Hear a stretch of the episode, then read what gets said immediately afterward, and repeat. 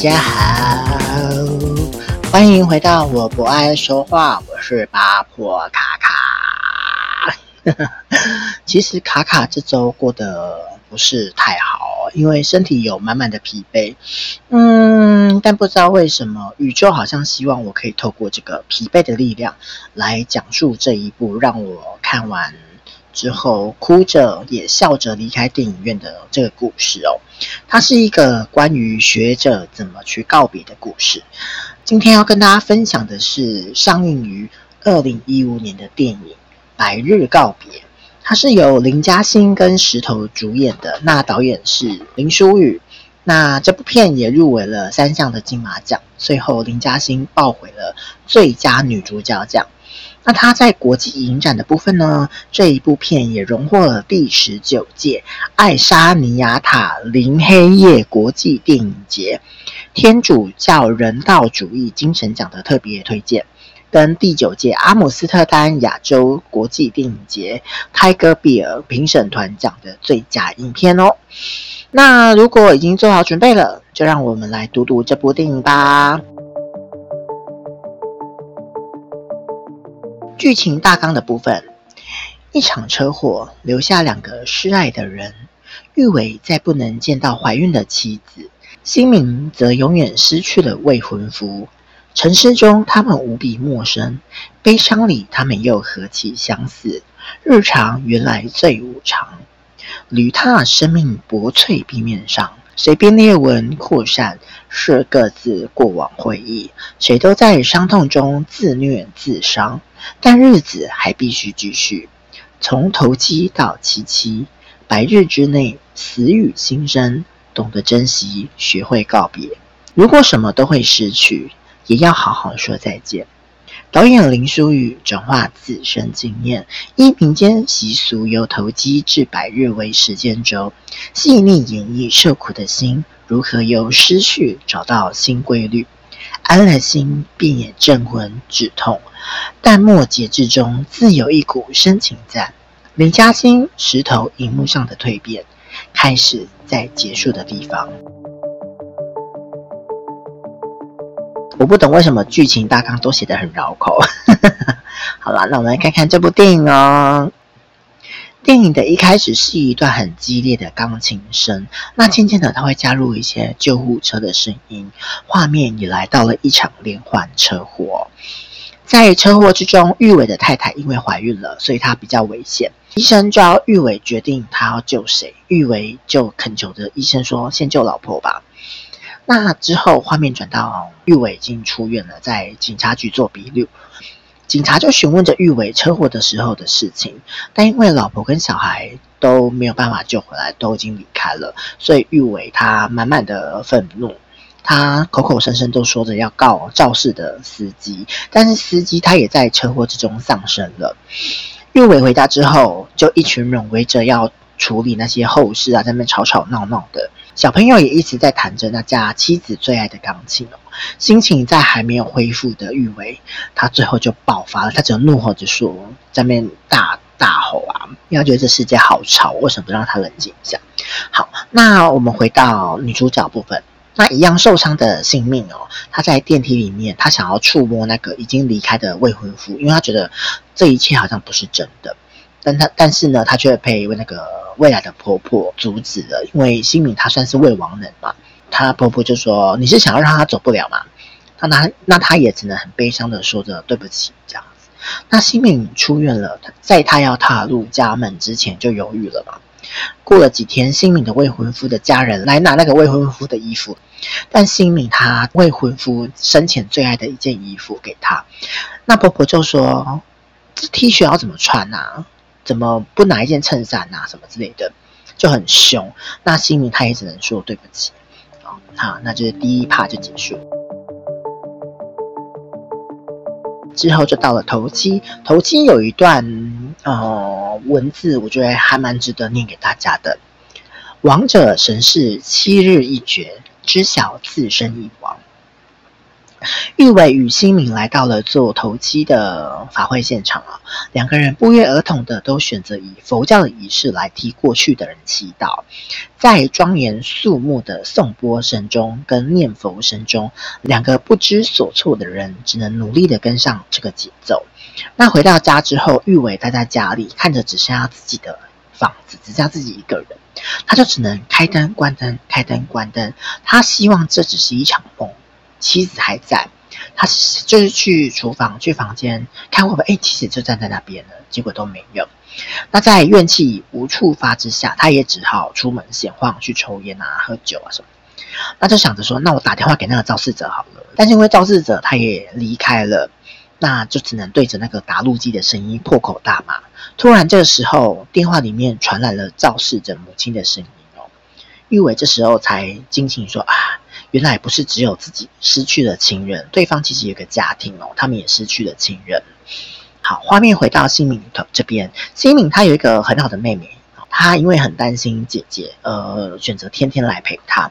但是姐姐她也就是新敏，她也知道说自己要慢慢的站起来嘛，所以她就要妹妹赶快回家陪家人，她没关系的，她自己可以的。但是呢，她回到了一个人的家的时候。他就看着这空荡荡的房间，他也只能慢慢的收拾起来，去有点像是整理自己的心情。之后他，呃，找到了未婚夫生前最爱的那本漫画，他就边看边哭。这样，隔天一早，玉伟他被门铃声吵醒哦，哦，原来是要来上课的学生，但因为他还在宿醉、头痛跟还在悲伤之中，所以他就只能够大喊着说：“不要来了啦，你以后都不用来了。”那学生就呃很呢，就是很尴尬，说到底发生什么事不知道。但是心里呢，他却是呃一夜未眠，他就一直看着那个漫画，之后他也没办法睡这样。他每天每天就都会买水果去灵堂去。上香啊，去拜拜啊，就像是有点像是在陪他的未婚夫这样子。那拜拜完之后，因为家属可能，因为他对家属来说，他也还没结婚嘛，未婚夫的家人可能也觉得说，哦，为什么是他留下来，而不是他儿子留下来这样子？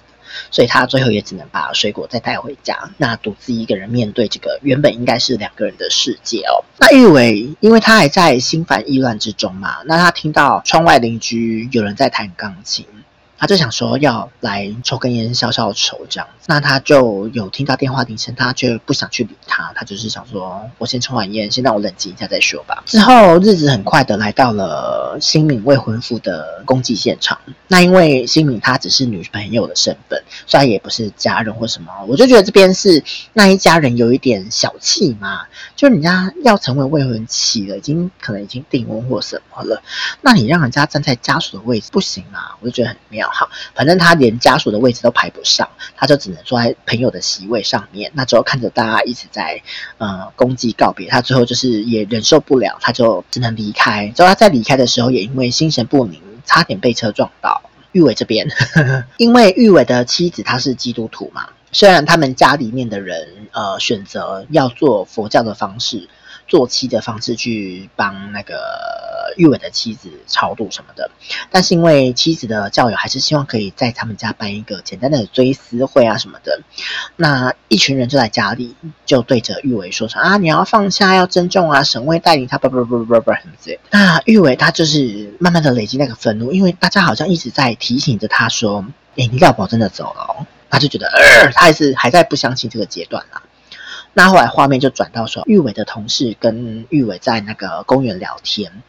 哦，原来在追思会上面，玉伟他最后真的还是爆炸了，那就散会了嘛。那同事就想说，啊，那我没有，现在我就陪你聊聊天啊，什么，看你帮你解开。因为玉伟他始终不愿意去接受妻子已经离开的事实。那在聊天过后，玉伟觉得啊，好像还可以走一走，他就说，呃，要陪同事走路回家。就陪一陪，就陪到床上。但是呢，玉伟在做爱的时候却满脸就是面无表情，就有点悲伤。他觉得只是在发泄啦。哈，那在公园的时候啊，其实同事也说了一个故事，很特别。他说，在纽西兰的草原上面，放牧的绵羊如果被雨淋过之后，会因为羊毛太重而倒地不起。除非有人把它扶起来，或是等阳光把那个羊毛晒干了，它才可以起来。那玉伟就问说：“那什么时候会干呢？”同事就说：“哦，太阳越大就越快喽。”好，那画面回到新敏身上，新敏她做了一个梦，他就梦见他睁开眼睛之后，未婚夫还在他的眼前，但是在他真的醒来之后，发现还是只有自己，他就只能够拿出未婚夫生前最喜欢的那一件衣服哦，用力的就是吸着那个未婚夫的味道，假装他还在他的身边，还没有抱着他这样。持续很快来到了五期哦，就是已经第五个礼拜了哈。五期有一个谶语啦哈。回煞之期，随煞而归，未免寂寞。死者与生者共勉。两个人终于可以慢慢的跟上法会的诵经的节奏。那新敏特别在结束之后，还去疗养院去看望他自己的爸爸。那爸爸就问说：“哎，你男朋友怎么没有来啊？”新敏一开始想说，那就骗爸爸说：“哦，他有事，他没办法来。”最后他想说，算了，还是跟爸爸说好了。他就说：“哦，他们出了车祸，那他男朋友走了。”那如果男朋友没有走的话，现在应该已经结婚了，之后搬进新的房子，那也去度蜜月。那未婚夫他想要开一间小餐厅。讲完之后，爸爸好像是忘记了一样哦，原来爸爸得了失智症，还要再问一次说，哎，怎么今天只有你自己来啊？这样子。那回到玉伟这边，玉伟他就是默默的被一个机器的运转声吵醒，哦，想到哎，怎么会有人在洗衣服？就忘记了哦，原来同事昨天住他家这样。那玉伟就隐隐有一种，哎，这个人是要来取代他老婆的位置吗？他就跟同事说：“你不要这样好，可以吗？”那同事就说：“那你想要怎样？” 还蛮可爱的。OK，持续又很快的就来到了七七了嘛。七七有个谶语：“孤单的旅人来到冥河渡口，此去阴阳分界，人鬼殊途。”在做完第七个七之后，其实就已经是算是结束了啦。好，那玉维跟新米他们就散步下山，边聊着天这样。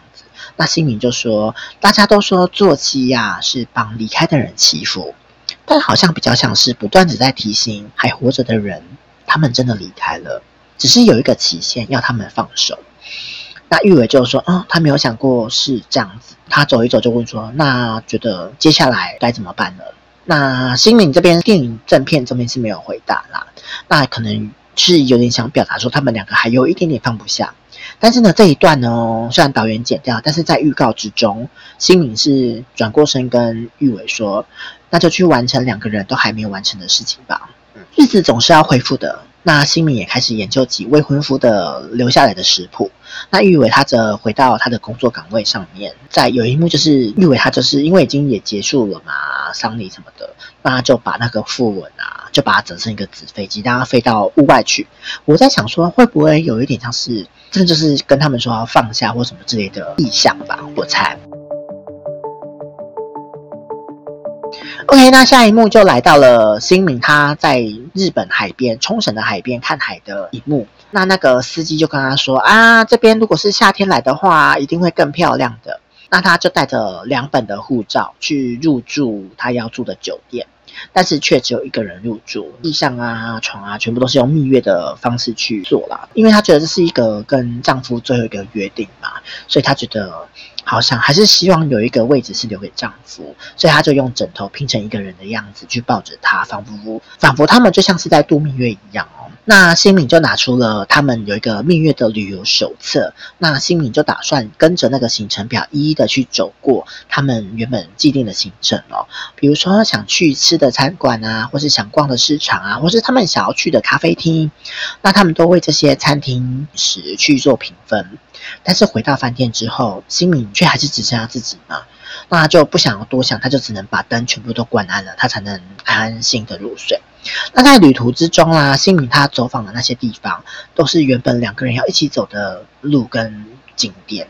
那途中他就遇到一个老太太在爬着楼梯哦，新敏会很担心，他就跟在她的后面。那老婆婆她就说着：“哎呦，用自己的速度慢慢走就好了啦，反正她老公都会在上面等她的。”那这一刻，仿佛新敏他好像也是被治愈了一样哦。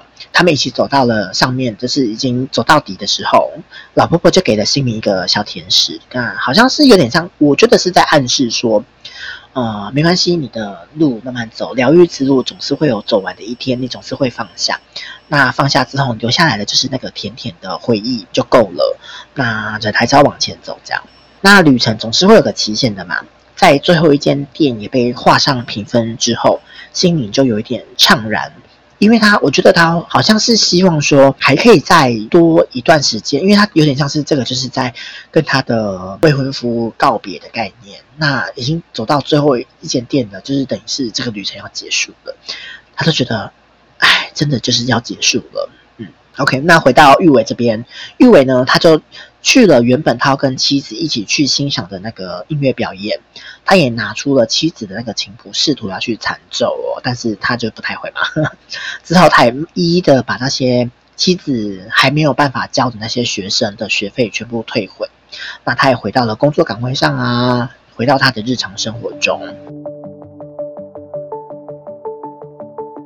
那回到台湾之后的新民啊，他就开始要处理一些后续的事情，像是他们有一起买房子嘛，所以他就要把房子卖掉。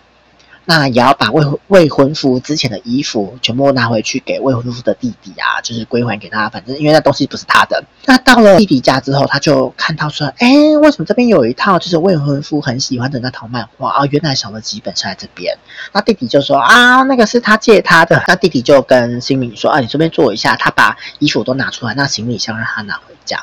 那在弟弟把衣服拿出来之后，他就看到哥哥的衣服，他就觉他就突然悲从中来，他就穿上了外套，坐在那边大哭。那新民就想说怎么会这么久？还有什么怪怪的声音？他就走进房间，就发现啊，他怎么弟弟穿上哥哥的外套之后一直在那边哭？那新民看到之后，他也过去就是抱着弟弟一起哭。那好像仿佛这些悲伤，好像到了这一刻才一起被宣泄出来哦。那回到家的新民。他因为这个悲伤嘛，所以他就回到家之后，他就把一堆药物都磨碎之后，就磨到了鱼身上。那有点似乎像是想要一刀两断啦。那新民他也穿着一身黑服，就是有点像是就是要跟着走这样，来很冷静的吃着那些料理，仿佛要做告别。那突然间他就晕倒了。那这个时候呢，同时间在那个阳台抽烟的玉维，他因为听着邻居的钢琴声，他就突然。把身子往外靠，他就想说：“哎、我想要看到底是谁来弹钢琴的、啊。”那突然之间，钢琴声没了，他才惊醒过来。啊，我在干嘛？哦，不然他差一点就掉掉下去了。这样。OK，隔天呢，新敏他突然间仿佛像是在睡梦中听到未婚夫的声音，喊着说：“哎、新敏起床，起床，起床！”这样。哦，原来他只是在那个地板上睡了一觉而已哦。那就在那边起来说啊，天啊，怎么好像什么都吐出来？就是在那边清理他昨天吐出来的东西的时候，门突然被打开了。哦，原来这是他们买的新房。等等等等啊，房仲刚好带人来看房子了。新民只好尴尬的赶快整理一下，就是说啊，就赶快离开这样子。那当新民回到家的时候，他在一些成堆的信件之中，就看到一张小纸条。哦，原来是未婚夫的国中老师啊。她就想说啊，好像有听丈夫提过什么的，她就想说要代替她未婚夫去找老师。那老到老师家之后，老师就说啊，以前那个未婚夫在他小女儿不幸过世的时候，也有送一张小卡片给他，那上面就写着一个“花开花落终有时”的话。那新民好像仿佛被电击一样，就觉得好像这句话是在跟他说的一样，所以他就 在在那边大哭。那之后回到了玉伟这边。那玉伟在前往最后一个学生的家里要归还学费的时候，哦，就是那个被他大吼的说“你以后不要再来”的那个学生。好，那学生喊的那个曲子就是妻子最喜欢的一首曲子，他就询问着说：“哎，我可以进去吗？”那其那个学生就说：“哎，我一个人在家不太方便。”哎，那就问说：“那你告诉我说这首曲子是什么曲子好了。”那学生就跟他说：“哦，这是肖邦的练习曲。那原本他是希望可以在考试之前学会，但是他妻子就说：‘哦，因为这首曲子难度有点高啦，所以就是感觉会在考试之前可能练不完。’那他就帮他换了一首曲子去考试。但是因为学生也很喜欢，所以他事后也把它学会了。那这时候玉伟他就坐在楼梯间去听着这个音乐去凭吊。故事就在这边结束。那最后就是百日的那谶语哦，百日，此日为竹枯寂。”自此之后不能再哭，活着的时间已包含近死亡的时间里，如光在影之中，如喜在悲之中。至此告别百日。OK，好，我先自首。这部电影我当年有看，我真的有看。好，但因为网络上找不到什么快速看什么的。所以我真的扎扎实实的重新再看一次哦。但是我不确定那个片源有没有被剪辑过啦，但是跟我印象中的剧情是差不多，但是实际对话有没有改变，我就有点诶、就有点不确定。好，没关系，所以就是我刚刚的那个简介，就是我重新看的整理过的。呵 呵那可能如果有出入或者跟台湾版不一样，我就真的是 I'm sorry。OK，那我再看一次的感觉是，它真的是一部非常疗愈的电影哦。嗯，只是因为不知道为什么它没有字幕，所以我有很多字都听不太清楚，而且日文那段我真的也就只能听成两层吧，真的是很 I'm sorry。OK，那我在搜集资料的时候才知道，哦，原来这一部电影是导演林书宇，他其实是对他之前离开的妻子的一个百百日的告别纪念片。他最后也是说，希望以这这部片纪念多年前就离意外离开的妻子，那也算是给他妻子的一份离别礼物啦。那林书宇他在过几年之后，他就遇到了新的人生伴侣，就是夏雨乔。我看到林书宇这名字好熟，就是查啊，原来她老公、他老婆就是夏雨乔，完全不知道这件事诶，我只记得林书宇的片都非常的文艺感很重，我就觉得很喜欢，我很喜欢看文艺片。OK，好，那在做功课的时候，其实我也发现哦，床戏其实有两段。那第一段就是玉维跟他同事嘛，其实第二段是新敏跟未婚夫的弟弟。就他说，纳尼他们有吗？就是他弟弟穿着他未婚夫的外套那一段，抱完之后就开始就是亲太亲这样子之类的。但是就像导演好像他在访谈中面也说过，那一段剪掉其实是会比较流畅的，因为除了有道德上的瑕疵问题之外，好像有点格格不入的，就是有一点硬要拍的感觉哦。但是我就觉得有点小可惜啊，因为我记得张书豪的身材非常好，歪掉怎么歪掉怎么歪掉。OK，另外这部电影啊，虽然他们都是在同一场车祸中出事哦，但是因为他们两个依然是陌生人，那导演也没有刻意要营造感情线，导演只是用一个一男一女的角度去看待个别面对死亡的这个方式哦，那也一一的带着我们跟一同去进行一个疗愈。嗯，我觉得可能是因为他只用单一视角的话，可能会觉得有点单薄。所以他就用了两个人的视角，就用一种穿插的方式去让我们去看，就是这两个人在面对不同的人离开，他们怎么去面对，跟他的角色，一个是怀孕中的妻子，跟一个是未婚夫，让他们经历跟面对的事情。好，那卡卡看完之后呢，觉得说，嗯，悲伤总是会随着时间淡去的，但是离开的人并非真正的离开，他依然还活在我们的心里面哦。也许正如新敏那个准婆婆说的，你要让他走不了吗？但是其实我们都知道，走不了的那个人，应该是那个活着的人吧。如同新敏说的，大家都说做七是帮离开的人祈福，但好像比较像是不断地在提醒我们，他们真的离开了。嗯、他设了一个期限，要我们去放手。所以就来到今天想跟大家聊聊的主题啦，就是今天想要跟大家聊大家关于离别这件事情哦。其实我们一辈子啊，都不断的在学习告别这件事情哦，像是毕业，像是分开、分离，或是离职，我觉得都算是一种告别。但是因为这些人都还在人世间，这些告别好像比较没有那种真的痛彻心扉的感觉哦。那有一些人的告别，他就是真的是离开了这个世界，但是这个却是没有人在教我们的。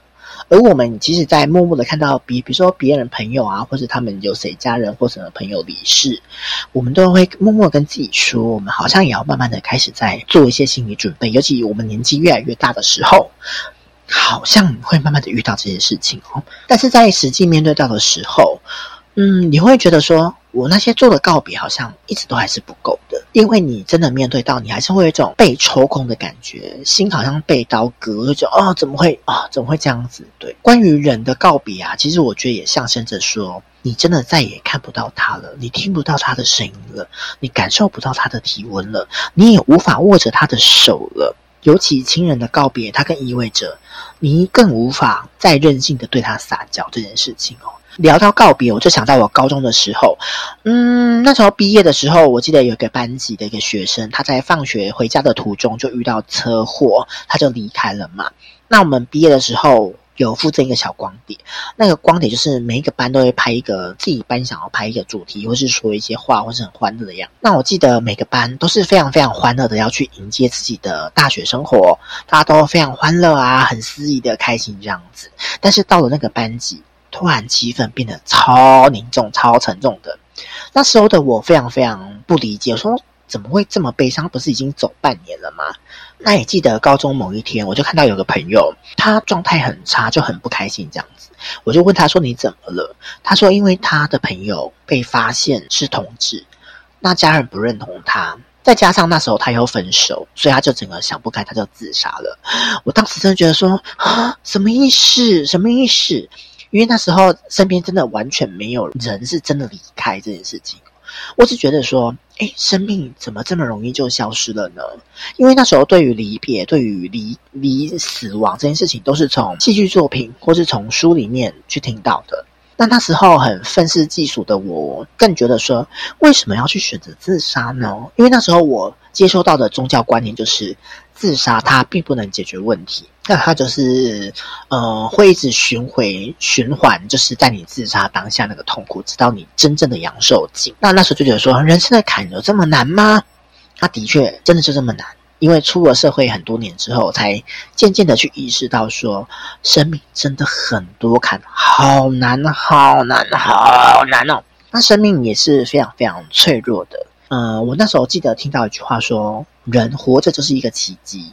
因为我们还在呼吸，能呼吸能运动就是一个奇迹。因为哪天你不知道为什么，你你哪天不知道说你突然间就呼吸的肌肉就不会动了，你就没办法呼吸空气，就这样窒息死掉，也是有可能，对不对？而且加上说，这个社会的一些人跟很多事情都有那些可以把我们击倒的瞬间哦。那我觉得那些人选择用这个方式去离开，也许他们真的遇到一些很难很难很难的事情吧。而在这些生命的体验之中，我也知道说，那些随时随地都喊着说“我好想死，我要自杀”，他们通常都没事，而是那些我们以为他们已经好了或他们撑着的人，他们才是最危险的，因为你不知道说会不会突然之间那一根稻草就掉下来了，真的很很难哦。有些人就让我觉得他们真的很幸运的，像我前公司的前主管，好了，我就觉得他是一个非常非常幸运的，因为他现在五六十岁了，但是他家里面还没有人离开的样子。我觉得说哇，到这个时间还可以这么都没有经历过，说他对于呃别人家人离世，他完全没有什么概念。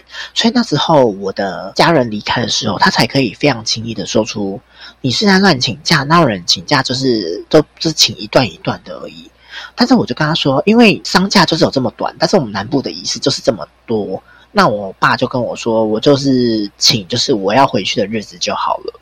他不能理解。还有其他同事也是，就是其他同事，就是因为我跟我我奶奶跟我母亲是隔一个月离开嘛。那时候我又要再请丧假的时候，他们竟然有人说：“哎，你是不是在骗假啊？什么的？那有那么多家人可以死？”我就想说：“Excuse me，在说什么？”Excuse me，当下我真是傻眼哎！我就是议会过来之后，我才想到说。哦，我当下应该要反击或什么之类的，反正就觉得那一间公司非常非常的奇怪啦。就是幸好我离开了哈，所以我觉得那间公司我离开也好，那间公司磁场真的很差。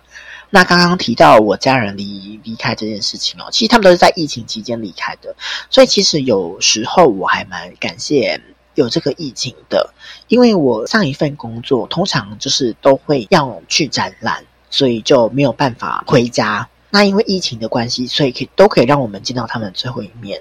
就像我也很感谢韩国瑜一样，因为韩国瑜他那时候不是要做那个什么罢免韩国瑜的投票，我也因为那件事情呃回家见了我妈妈最后一面。对，就是见完面之后，过一两个礼拜之后，他就是端午节嘛。那我妈妈在端午节前离开，所以就有见到都有这样最后一面，我要哭了。好。那在家人离世这件事情啊，其实也让我非常深刻的体会到关于离别这件事情哦。那我奶奶的部分，因为她已经缠绵病她一年多了，所以其实大家多多少少都有一些心理准备哦。但是在真正来临的时候，大家其实还是会有点懵的，就是真是懵掉的状态。那所幸很多亲戚朋友他们都聚在一起聊天，大家会好像聊天啊，就是互相冲淡悲伤，聊些小时候的事啊、以前的事啊什么的。那大家也会在那边折纸莲花什么的，好像这些悲伤有慢慢的被冲掉了一些哦。但是再过一个，就是我刚刚提到嘛，过一个月，我的母亲离开这件事情，因为她真的非常非常非常的突然，因为。我妈妈在离开前，因为我妈好记得是礼拜二还礼拜三离开的。那在礼拜六、礼拜天的时候，还要打电话给我，之后说啊，下个礼拜就是端午节啊，你要什么时候回家啊？啊，之后已经买好粽子要等你回家吃啊，非常中气十足。啊，之后我弟他们就说，因为他们中午要吃饭，然后我妈就还是非常中气十足，在一楼就是喊说加班啊，啊，我弟在三楼还关着门，还都可以听得到。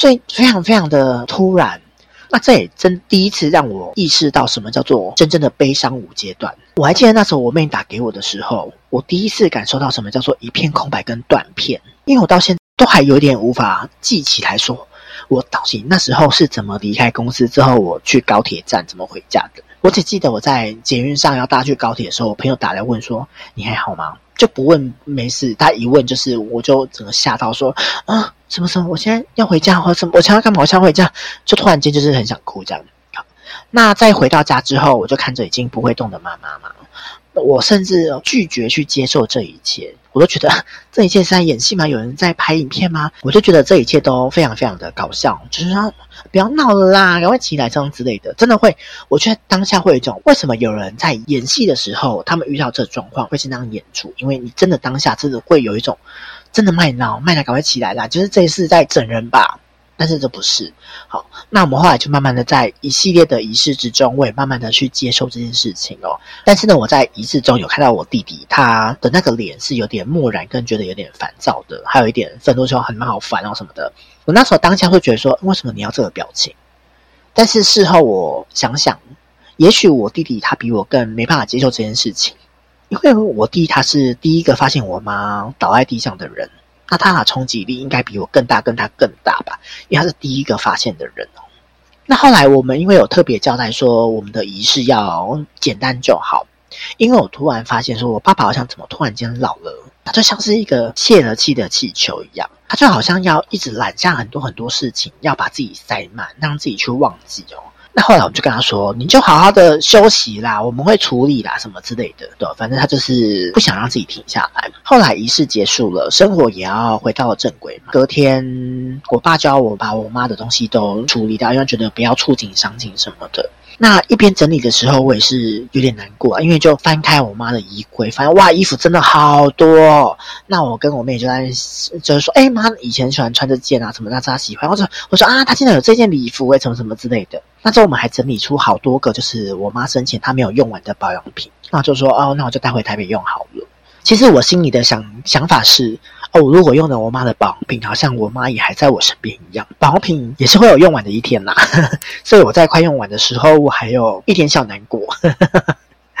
啊，那也记得说那一年的鬼月啊，我还特别去霞海城隍庙帮我妈妈跟我奶奶去做那个普渡的仪式，然后去点那个普渡的灯哦。但是因为到隔年之后，它就变成只能点全家，就是过往的亲人，而不是点单人的。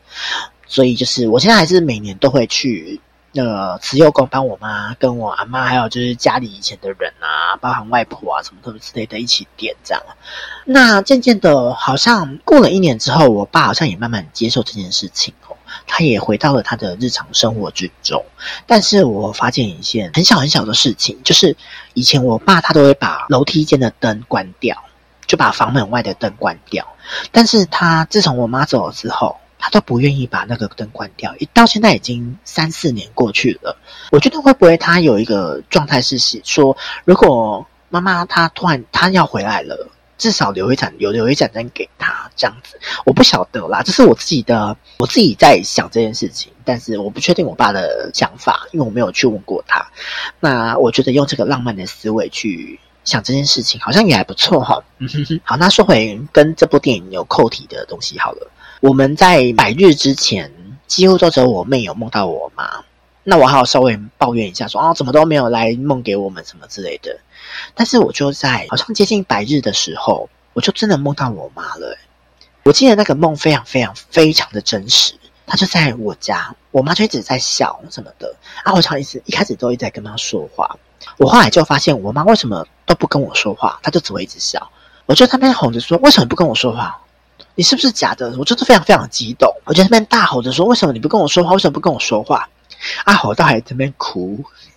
我后来发现，哦，原来我在做梦，但是我是哭着醒过来的。我隔天早上就跟我妹讲这件事情，我妹就说：“哦，不要想太多啦，什么的。”啊，之后她就叫我说去家附近的庙里面拜拜好了。那我就回家之后也去我家附近的土地公庙，因为它里面也有地藏王菩萨啊、妈祖啊、观音什么的。那我就希望他也可以保佑妈妈在另外一个世界过得很好，正如他在梦里面一直笑笑着看着我们一样。后来啊，我每次去慈幼宫拜拜，因为慈幼宫神明还蛮多的嘛。那我每次一拜到地藏王菩萨，我都会也是希望那些已经离开的人，他们在新的人生里面，他们可以过得顺遂。那如果他们已经重新转世，重新开始他们的新的旅程，我也都希望他们可以有一个好的开局，不要再像这辈子一样这么辛苦啊。那渐渐的，一年、两年、三年过去了。离开的人，他也是真的离开了。嗯，那我也知道说，生命虽然离开了，但是记忆还留着的，他永远都会记在我们还活着人的心里哦。那拜拜的时候，我也都会开始念叨的说啊，希望他们就是到新的世界、新的人生、新的旅程，可以一切一切安好。但是怎么还是过这么久，还是想起来还是会有点难过。好啦，不要悲伤。嗯，离别它虽然是很简单的两个字哦，但我觉得它是非常非常沉重的。其实，在告别式上面哦，我也都一直在思考着说，如果哪一天我离开了，我的告别式会是一个怎样子的状态？那大家会怎么来评说我呢？那又会有多少的人来送我？呃，又会有多少人知道我离开了这件事情？嗯，我发现其实我好像没有想象中的这么坦荡哦。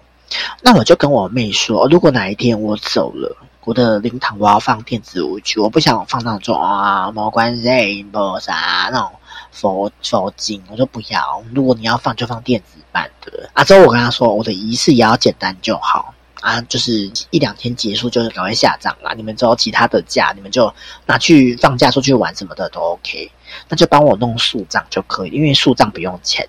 那我只要可以看到海边就好了，我可以听着海声就好。那我妹就说：“你神经病哦！” 但其实这真的是我的一个小小的愿望啦。我只希望轻轻的离开这个世界，毕竟我已经离开了嘛，所以我也不知道说会有多少的人还记得我。那他们提及我的时候会用什么样子的评价？嗯，也许我在想说，或许我还是那个还受着伤、没有自信的小孩吧。可能我自己也知道，我还没有成为那个。我自己定义中的那个很好、很好、很好的人的样子吧。但我自己其实也知道，我在面对告别这件事情，其实并没有人是真正准备好的。我们都以为我们准备好了，都只是你自己以为。因为当告别来临的时候，它才是你真正面对的时候。那每一个告别都不一样，因为我们跟那个人的连接深度、跟他的互动都不同。所以那个情绪自然也都会不同哦。所以那个时候我妈离开之后，我就不再碰美甲了。因为我每一次拿起美甲道具的时候，我都会想到我妈之前就一直会念着说：“哎呦，要我帮她弄啊什么之类。”但是因为我每次回去都要拿很多道具，我都觉得有点懒。我想说啊，等之后过年或什么有时间再说。但这也算是我的一个小小的心目吧。虽然我也真的没有做美甲的才能，因为我手很会抖，所以我就慢慢的把美甲这个放掉了。之后我就开始做美容彩妆这块，好像比较新的领域啊。对我来说，OK，好，小故事。另外，我也想提提电影里面的配乐哦，它是由苏打绿的阿公做的哦。那音乐非常非常非常的好听哦。那趁着这个，就是其实有一点平淡的剧情。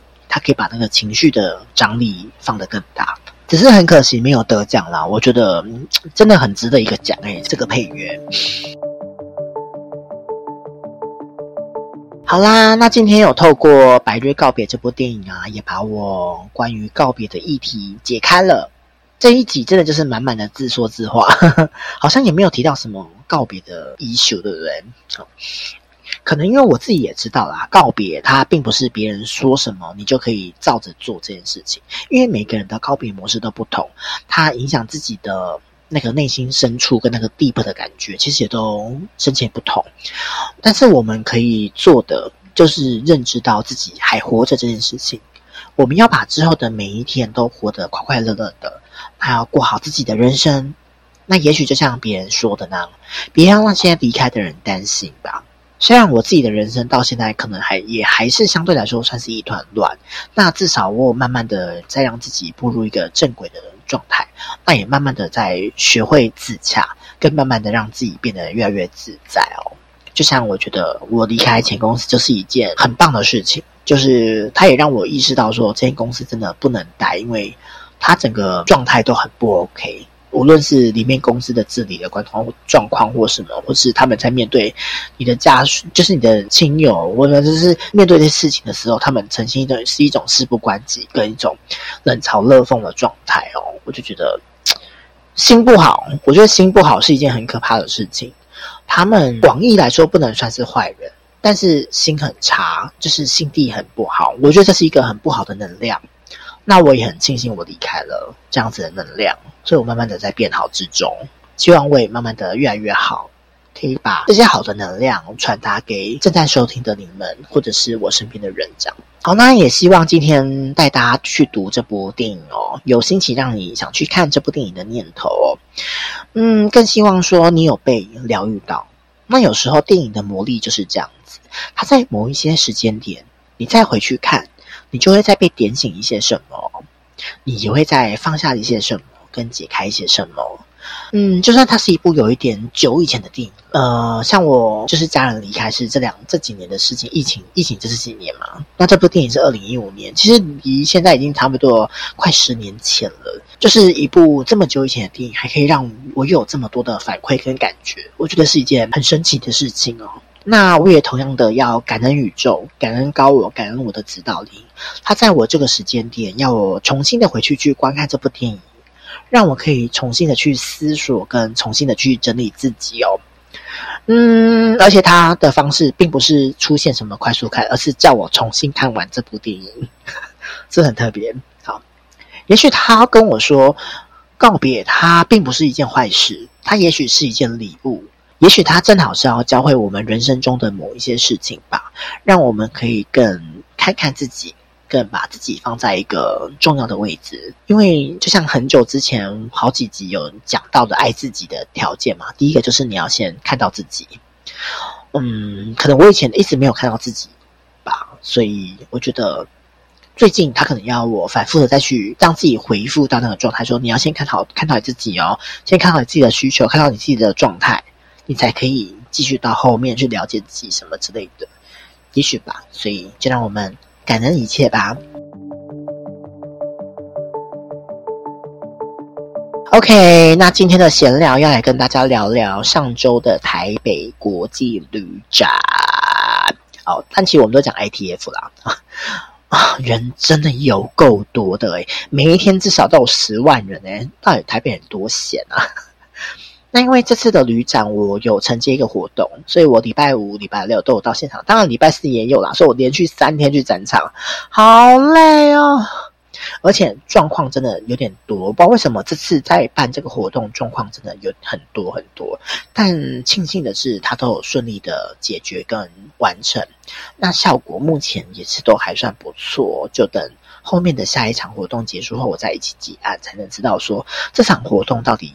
客户会不会满意啦？但是目前现场的活动，我办的现场活动，客户是那个脸是还蛮满意的啦。我觉得 OK OK OK，这样就好。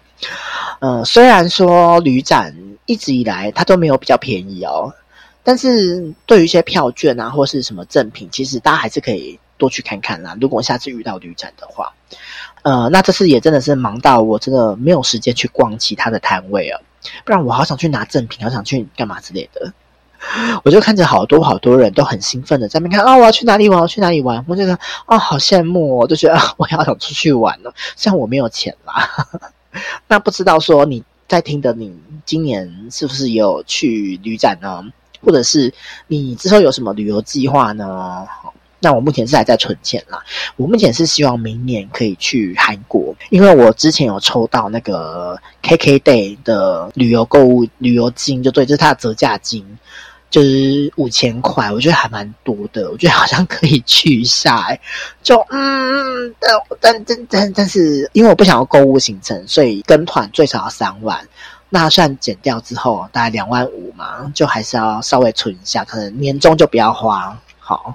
就是包给我爸的钱跟阿公的钱之后就不要花，之后就可以去韩国大吃特吃。因为我真的也没有去过首尔，像釜山我也是去过一天，所以想说好像可以去好好的被人家带着这样走看看哦。OK，不知道你喜不喜欢今天的分享呢？那希望今天的解说啊，能让你勾起想去看这部电影的念头哦。它是上映于二零一五年的《百日告别》。OK，如果你喜欢这个节目，也欢迎你按赞、订阅、分享跟给予五星好评。如果你有什么建议想要说的，也欢迎你留言哦。虽然我不一定看得到。那这里是我不爱说话，我是爱唠叨的八婆卡卡，就让我们下次见了。